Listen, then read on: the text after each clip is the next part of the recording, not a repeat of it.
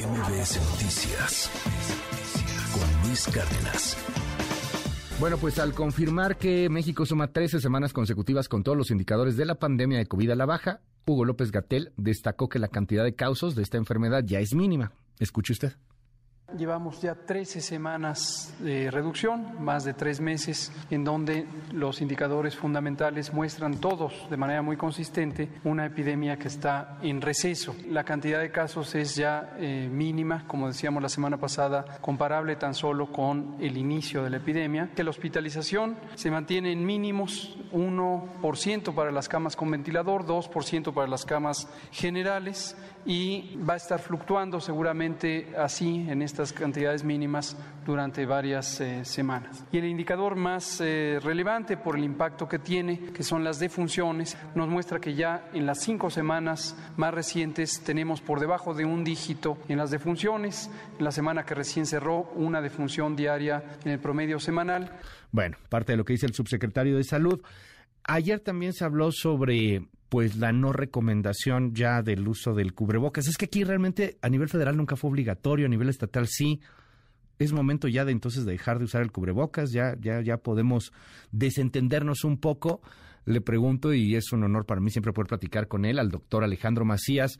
Te mando un abrazo, doctor. Gracias por tomarme la comunicación esta mañana. Buen día.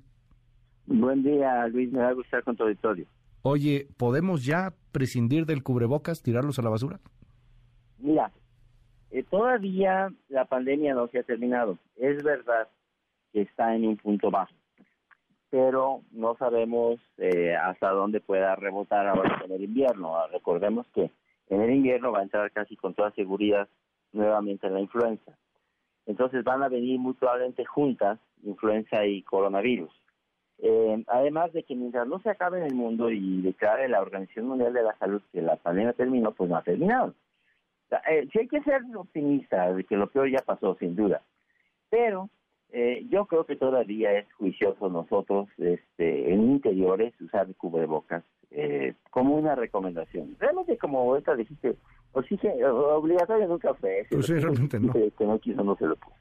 Sí, así es. Eh, eh, aunque, por ejemplo, en un centro comercial, este, aquí en la Ciudad de México, por ejemplo, sigue siendo obligatorio. Me llamó la atención porque estuvimos en, León hace poco y, y, la verdad es que ahí ya nadie usa un cubrebocas, o sea, ya en, espacios cerrados, en espacios abiertos, pues ya, ya no, ya no hay nada, este, ni para los empleados, ni para absolutamente nadie, este, y, y es, es curioso porque si llegas a ver por ahí a alguien que sigue teniendo el cubrebocas, pero pues sí es mucho a título personal.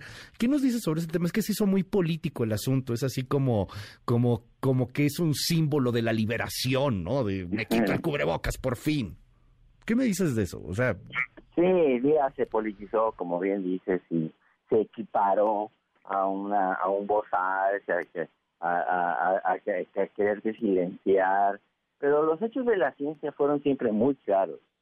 La ciencia mostró siempre que el cubrebocas protege a quien lo usa de infectarse de los demás y a los demás los proteja de infectarse de ti.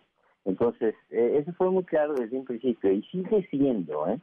Y te digo, cuando venga la influenza, que va a venir, ya vamos a entrar de lleno en la época de influenza, nos van a servir las mismas precauciones, o sea, nos va a servir nuevamente el cubrebocas, la ventilación de los espacios cerrados, y es aquí a un brinquito, digo, ¿para qué dejarlo si no nos cuesta nada?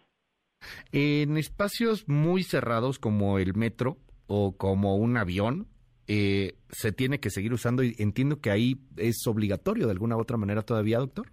Sí, mira, este lineamiento que sacó la Secretaría de Salud aplica exclusivamente a los centros de trabajo. Si lo lees ahí está claro que aplica exclusivamente a los centros de trabajo. Eso no aplica al transporte público ni a otras condiciones de encierro. Entonces, sí, en el metro es conveniente, es juicioso. Ahí, cuando hay una sola persona que lleva el virus en un vagón, eso se va a explotar y lo pueden respirar todos. ¿eh? Entonces, el cubrebocas no es una protección ah, al 100%, pero te ayuda a respirar menos virus y a que tengas menos posibilidades de contagiarte. Eh, me, encanta la palabra que utilizas, es juicioso. Eh, estamos entrando, me imagino, a un momento en el cual tendremos que ser juiciosos eh, con respecto a esta nueva normalidad.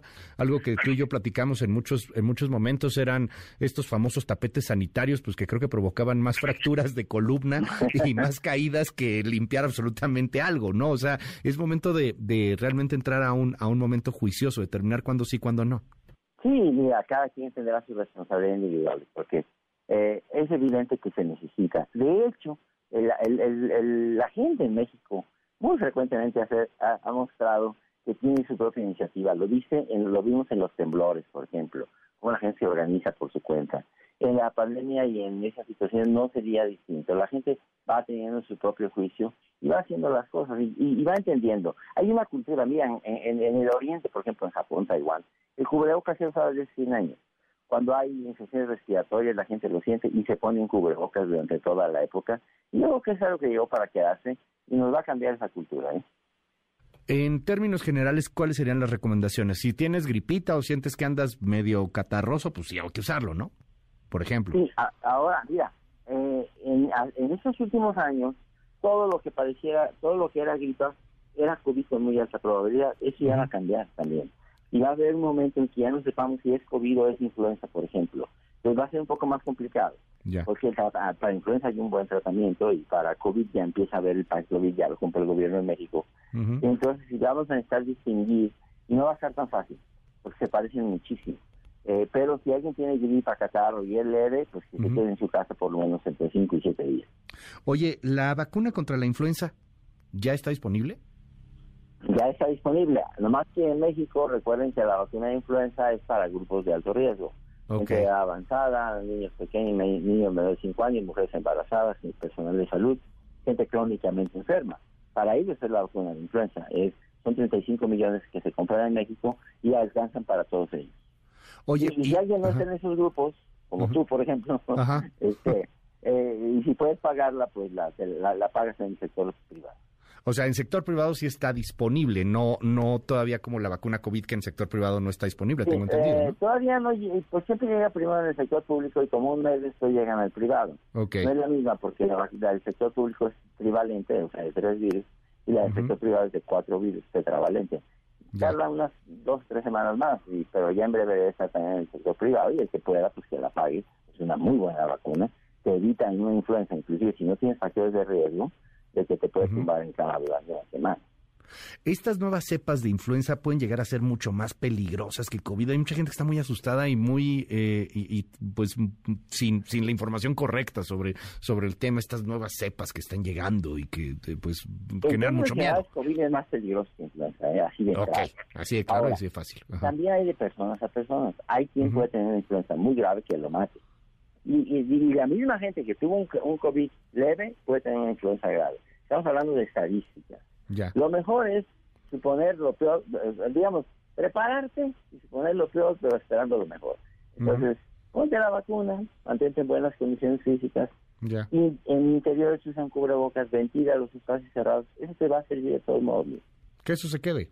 Eso se quede. Lo que, lo que teníamos como, como, una, como una nueva normalidad, espacios abiertos, lo mejor que se pueda, ventilar, ventilar, ventilar, ventilar y usar el cubrebocas de manera juiciosa.